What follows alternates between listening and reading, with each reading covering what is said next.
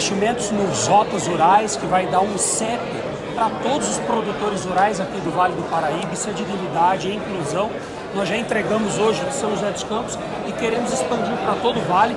Em Lagoinha, o projeto Semear, 2 milhões de reais em parceria com a Embrapa, que vai trazer inovação, capacitação e conectividade rural e vários investimentos também para o setor da pecuária leiteira. Vale tem uma bacia muito importante, nós vamos ajudar através de subvenção pelo FEAP os produtores de leite até 300 litros, que é a maioria. Pelos dados das cooperativas, quase 80% dos produtores tiram até 300 litros de leite por dia e nós vamos ajudar esses produtores que estão passando um momento difícil pela queda no valor do preço do leite e a importação do leite em pó realizada pelo governo federal.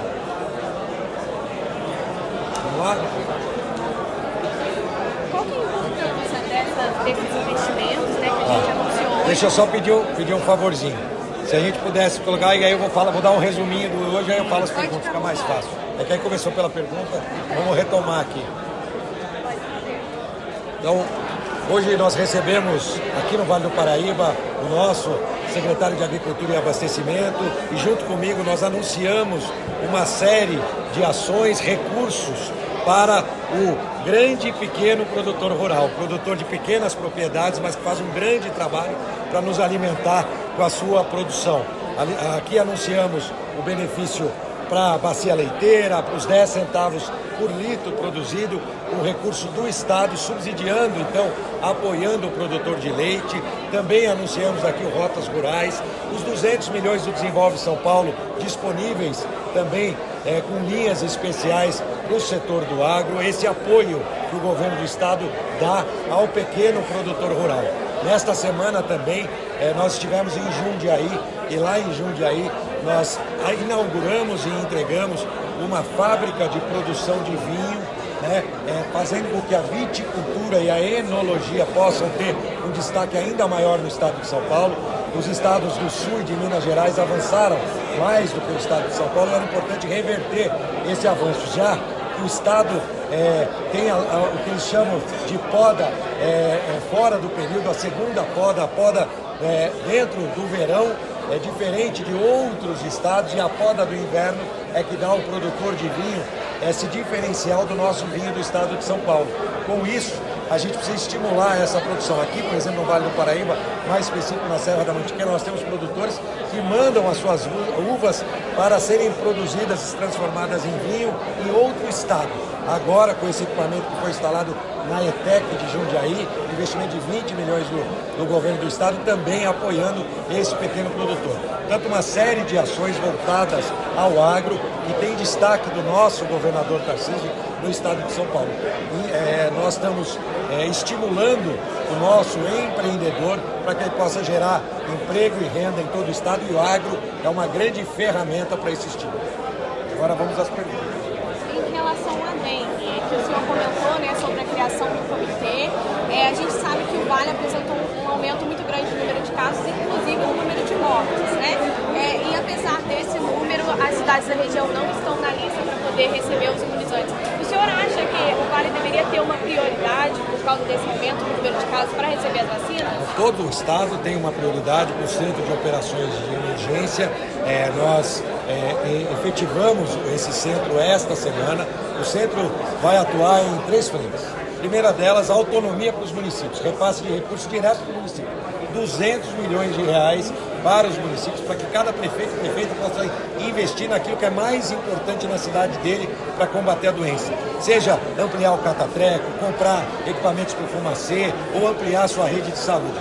Cada prefeito e prefeita que terá autonomia, eles conhecem a dinâmica da sua cidade, sabem onde é importante investir. Esse é o primeiro eixo. O segundo, apoio técnico. Nós temos uma central de monitoramento. Hoje a imprensa tem à disposição todos os números, cidade por cidade, não só dos, é, dos resultados positivos, das notificações de dengue, mas também de mortes. E nós tivemos um aumento de 60% no estado de São Paulo no número de casos, mas uma redução, se comparada com o ano anterior, do número de mortes. Quatro mortes, comparando com 24 mortes no mesmo período. E nós estamos vendo é, aparentemente é uma antecipação do pico da doença, até por conta das mudanças climáticas. As chuvas seguidas de período de sol, de estiagem, depois voltando à chuva, isso pode ser uma explicação para essa antecipação do pico da doença. E por fim, também o apoio operacional. Nós temos a Defesa Civil e a nossa Secretaria de Saúde com 600 equipamentos para ajudar é, na, no, no Fumacê, né, mais conhecido pela população, nas cidades, também com as equipes da, da Defesa Civil que já estão atuando nas cidades, em conjunto com as defesas civis de cada município, é, fazendo também o trabalho operacional e, por fim, o trabalho de divulgação. O Estado já começa no Carnaval a divulgar essa questão do combate, o que cada um tem que fazer, e também pós-Carnaval com uma grande campanha, né, onde cada um tem que continuar fazendo a sua parte. É um momento, sim, de alerta, mas não de pânico. Afinal, nós estamos agora em plena temporada de verão, nós temos aqui nossas cidades do litoral, aqui no Vale nós temos o nosso Carnaval de Guará, nosso Carnaval de São Luís do Paraitinga. A vida tem que seguir, mas cada um tem que fazer a sua parte, cuidando da sua casa, cuidando da sua empresa, evitando os focos do mosquito. Essa é a forma que o governador Tarcísio tem atuado. Apoio técnico, apoio operacional, recurso e autonomia para prefeitos e prefeitos tomarem as melhores decisões nas suas cidades. E, claro, informação e transparência. Então, qualquer órgão de imprensa hoje pode acessar o painel e ver cidade por cidade qual é a situação específica daquela cidade. No caso do Vale, a gente tem uma preocupação maior nos municípios que estão é, próximos do estado do Rio de Janeiro, já que o Rio de Janeiro vive uma crise muito maior, né? E a gente percebe nas divisas, Minas, Rio de Janeiro e o Sul, mais especificamente também o Paraná, é, tem tido um número muito mais elevado e a gente quer evitar que isso aconteça no estado de São Paulo. Estamos atentos com ações efetivas em conjunto com os prefeitos e prefeitos.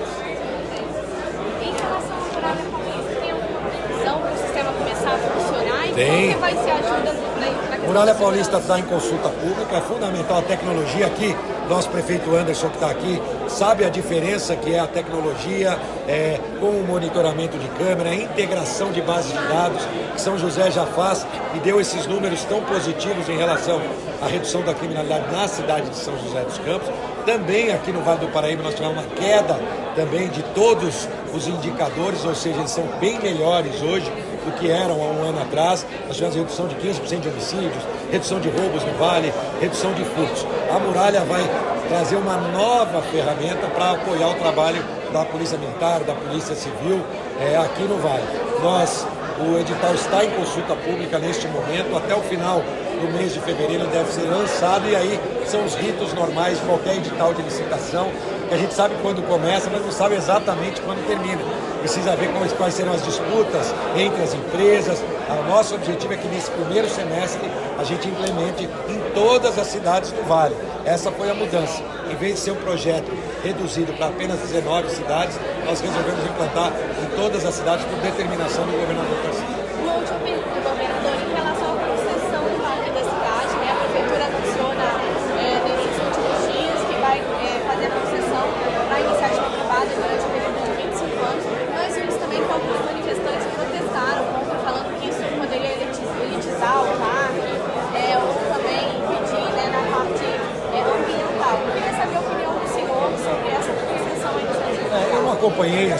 Manifestação, até porque estou em São Paulo correndo, provavelmente deve ter sido algo bastante, bem pequeno, a gente não viu qualquer tipo de repercussão em relação a isso, mas acho importante a gente olhar, por exemplo, do Parque Ibirapuera, né, que é um, um parque que melhorou muito após a concessão, e todos os serviços são gratuitos. Eu imagino né, pelo que eu conheço do projeto, que o prefeito Anderson está indo nessa mesma linha, né, o parque continua gratuito, mas com melhorias. É, e a gente entende, às vezes, algum tipo de discordância, principalmente quando a gente está perto de um período eleitoral.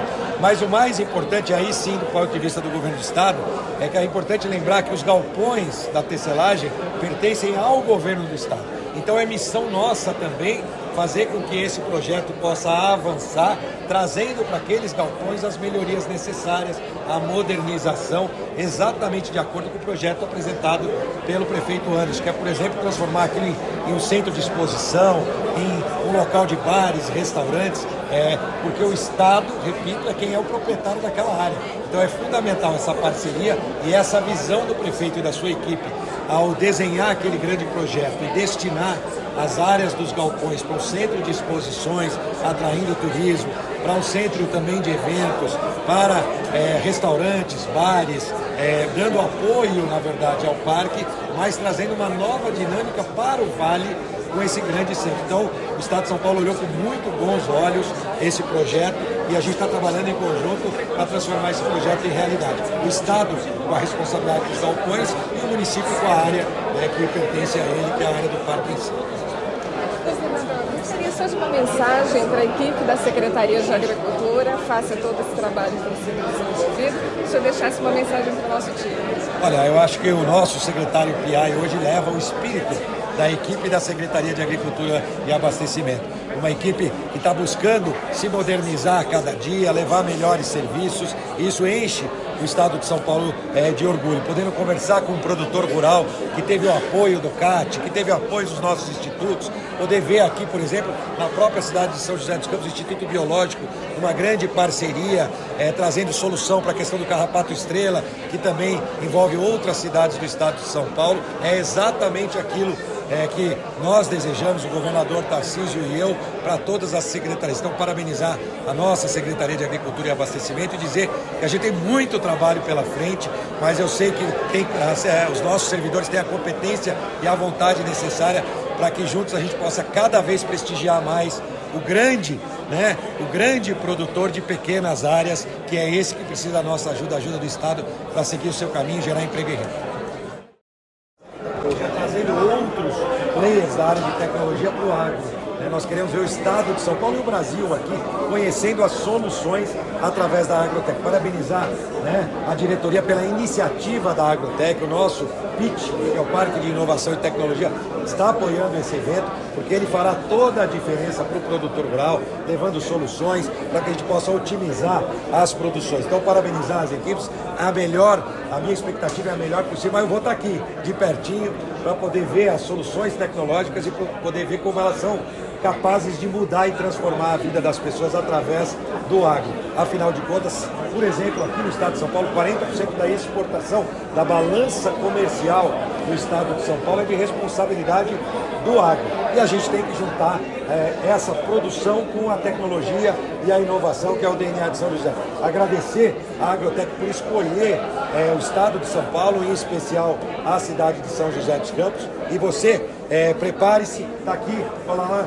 a Agrotec vem aí do dia 18 a 22 de setembro e a gente percebe já esse cuidado da organização para trazer o melhor da tecnologia e da inovação para o nosso produtor rural. Parabéns a todos.